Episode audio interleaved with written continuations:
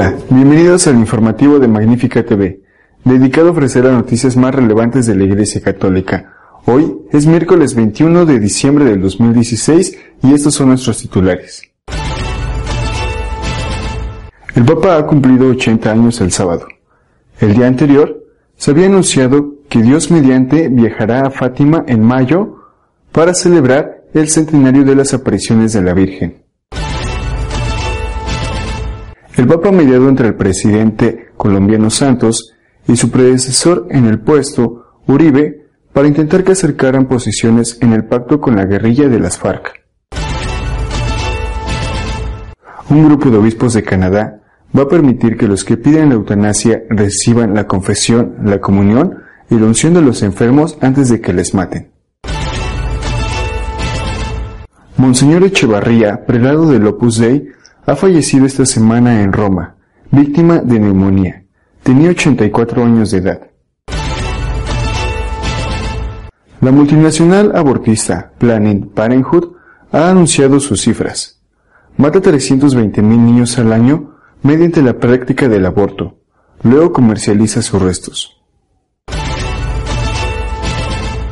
El Papa ha cumplido 80 años irá a Fátima el próximo mes de mayo, coincidiendo con el centenario de las apariciones de la Virgen. La presidencia de la República de Portugal ha anunciado las fechas concretas del viaje del Papa Francisco a Fátima en 2017, los próximos 12 y 13 de mayo. El obispo auxiliar de Lisboa, Nuno Brás, ya había dicho hace varias semanas que el propio pontífice se lo había confirmado personalmente incluso antes de certificarse cuántos y qué días estará el Papa en Portugal. Las reservas hoteleras ya se agotaron en la zona, según adelantó este periódico a comienzos del verano. Será el cuarto pontífice que visitará el santuario portugués, pues antes lo hicieron Pablo VI en 1967, Juan Pablo II, que lo hizo en tres ocasiones, 1982, 1991 y 2000, y Benedicto XVI 2010. Papa se ha reunido con Santos Uribe, presidente y expresidente de Colombia respectivamente, para intentar acercar posiciones en cuestión del diálogo con el grupo de guerrilleros de las FARC. El Papa Francisco instó esta semana al presidente de Colombia, Juan Manuel Santos, y al líder de la oposición, Álvaro Uribe, a quienes recibió conjuntamente en el Vaticano a un diálogo sincero ante el histórico momento que vive el país.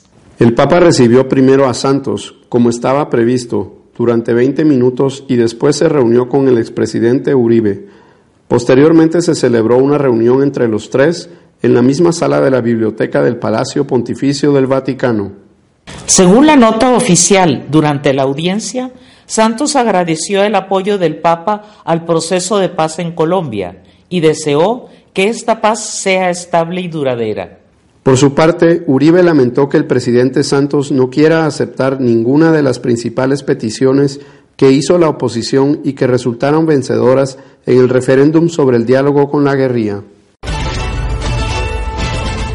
Si la semana pasada decíamos que un obispo suizo recordaba que los que piden la eutanasia no pueden recibir los últimos sacramentos, ahora es un grupo de obispos de Canadá quienes dicen justo lo contrario. Las nuevas directrices pastorales de las diócesis canadienses del Atlántico permiten que los sacerdotes den la comunión y la unción de enfermos y absuelvan de sus pecados a los que pretenden suicidarse con auxilio médico, lo cual está permitido por la ley canadiense.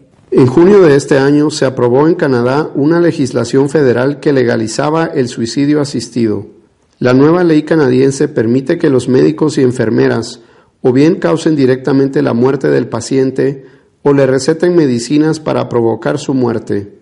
De esa forma, los obispos aseguran que quieren seguir lo expresado en Amoris Letizia sobre reconocer que hay gente que todavía no ha llegado a aceptar la visión católica.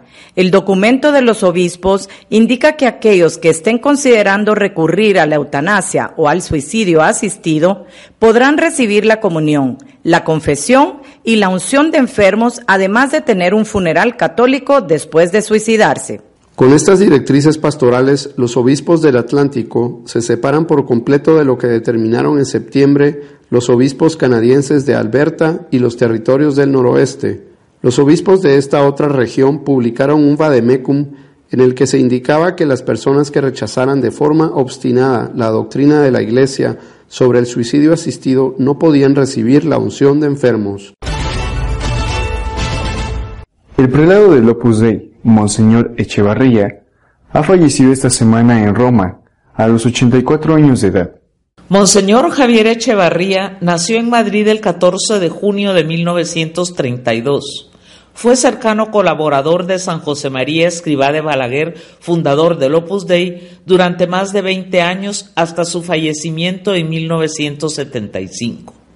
Tras la muerte del beato Álvaro del Portillo, sucesor de San José María, el 20 de abril de 1994, San Juan Pablo II le confirmó como prelado del Opus Dei y le consagró como obispo el 6 de enero de 1995.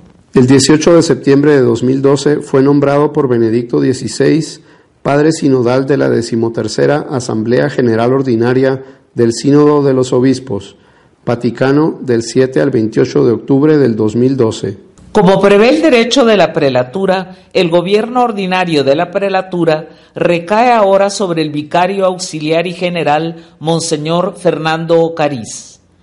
Según los estatutos de la prelatura, a él compete convocar en el plazo de un mes un congreso electivo que elija al nuevo prelado. El congreso ha de celebrarse en el plazo de tres meses. La elección debe ser posteriormente confirmada por el Papa. Planet Parenthood presume de éxito. Mata 320.000 niños al año tan solo en Estados Unidos.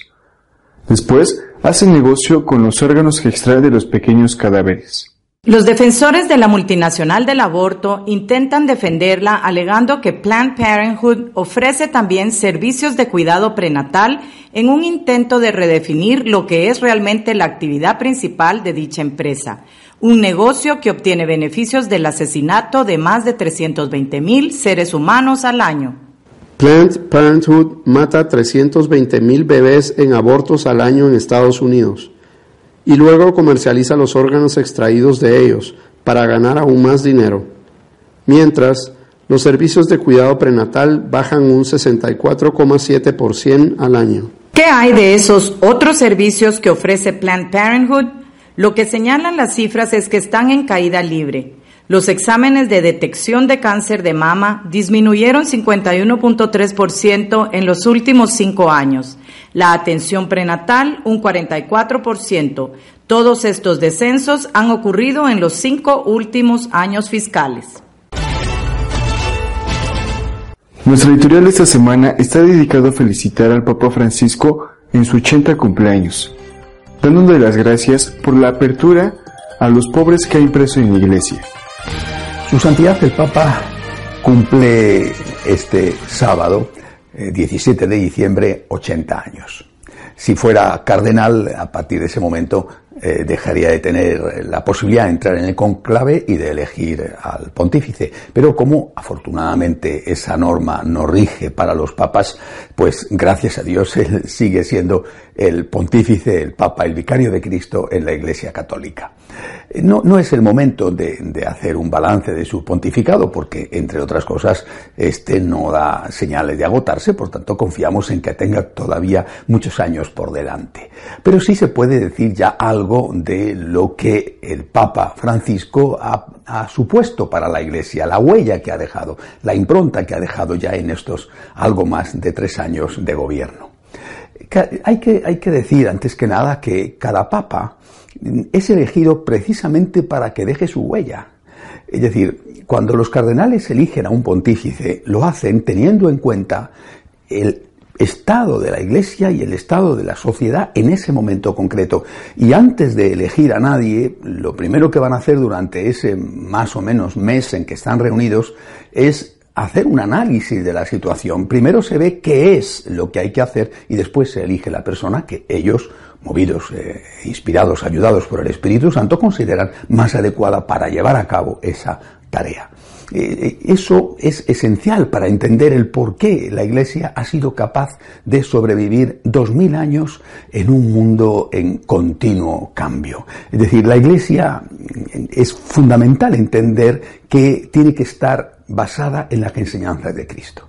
Es decir, lo primero en la Iglesia tiene que ser la fidelidad a su fundador, nuestro Señor Jesucristo, a todo lo que él dijo, enseñó, hizo, recogido en los evangelios, y también a la tradición, es decir, a la interpretación que de esas enseñanzas de Cristo se ha dado a lo largo de la historia de forma coherente. Un papa, cualquier papa, que no fuera fiel a la enseñanza del Señor, al depósito de la fe o a la tradición, eh, inmediatamente quedaría excomulgado, automáticamente eh, lo sería por él mismo.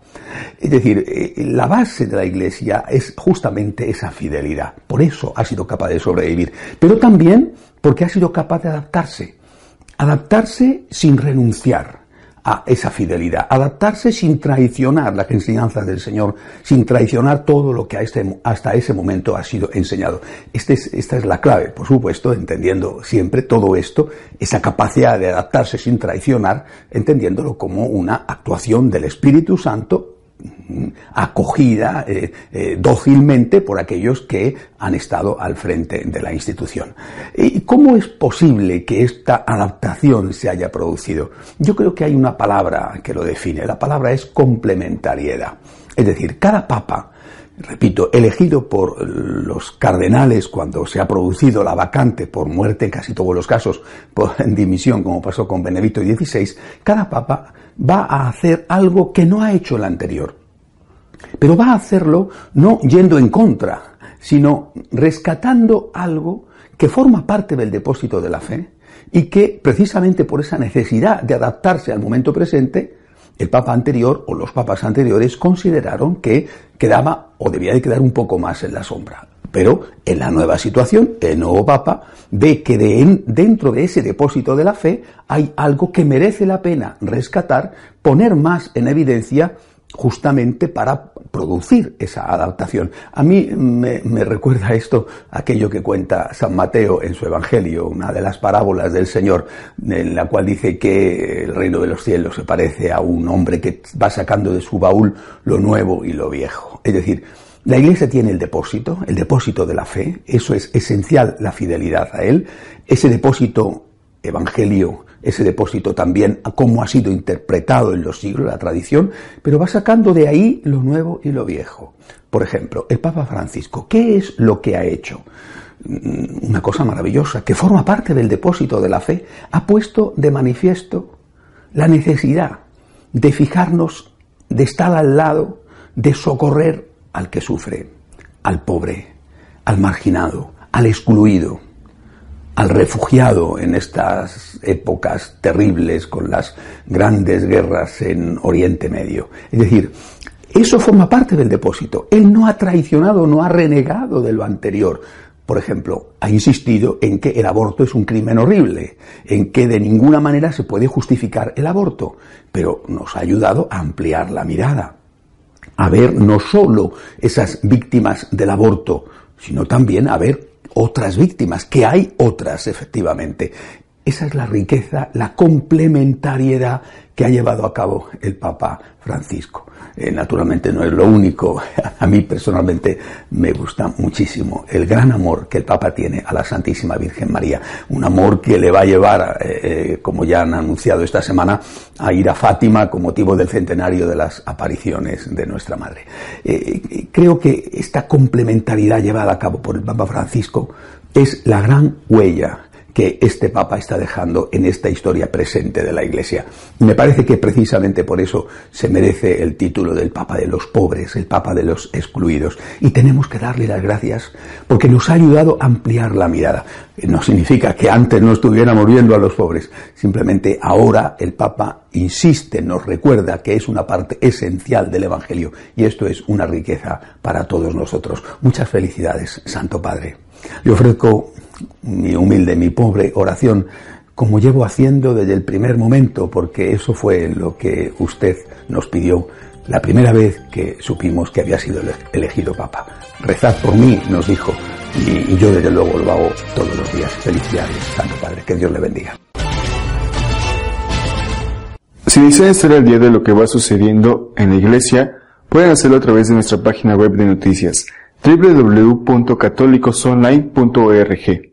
Que pasen una feliz y santa Navidad y nos vemos el año que viene si Dios quiere.